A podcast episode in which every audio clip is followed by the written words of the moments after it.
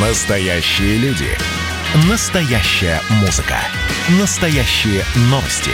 Радио «Комсомольская правда». Радио про настоящее. 97,2 FM. эм. Россия и Беларусь. Время и лица. Здрасте, здесь Бунин, и сегодня я про светлый православный праздник Крещения. Святое Богоявление, а именно так называется это событие, было одним из ключевых этапов земной жизни Спасителя. День, когда Святой Дух в виде белоснежного голубя сошел с небес, зримо явившись людям, празднуется православными христианами России и Беларуси 19 января. Католики отмечают крещение почти двумя неделями раньше, и принципиальное отличие заключается в том, что в католицизме 6 января вспоминают приход волхвов, ну или трех царей, а в православии этим празднеством завершается рождественское время. Кстати, само крещение, как первое и важнейшее таинство в христианской церкви у православных и католиков, тоже разнится. Первые троекратно погружаются с головой в купель со святой водой, вторым же окропляют лишь голову. Тоже троекратно, разумеется, во имя Отца и Сына и Святого Духа.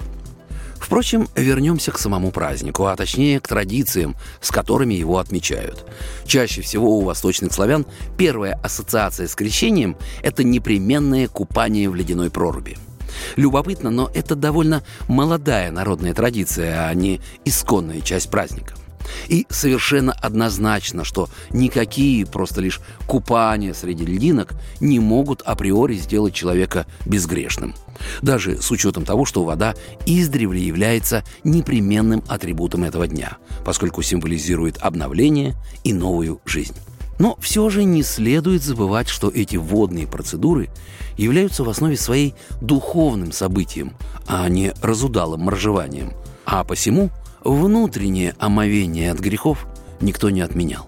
Так как в Беларуси и России доля православных христиан составляет около 80%, то, безусловно, можно говорить, что именно тут наши народы имеют много общего – ну, впрочем, если российский президент Владимир Путин регулярно на крещение окунается в ледяную купель, то его белорусский коллега Александр Лукашенко в объективы камер, по крайней мере, в подобной ситуации почти не попадал. Впрочем, Александр Григорьевич как-то заметил, что во все времена церковь служила вестником надежды, проповедовала лучшие традиции милосердия, трудолюбия и преданности Родине – Православная церковь, сказал Лукашенко, наполняет жизнь мудростью и любовью, помогает сохранять стабильность и согласие в нашем белорусском доме. Так что крещение Господне и в России, и в Беларуси праздник исключительно общий.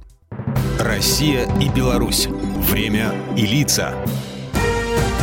Программа произведена по заказу телерадиовещательной организации Союзного государства.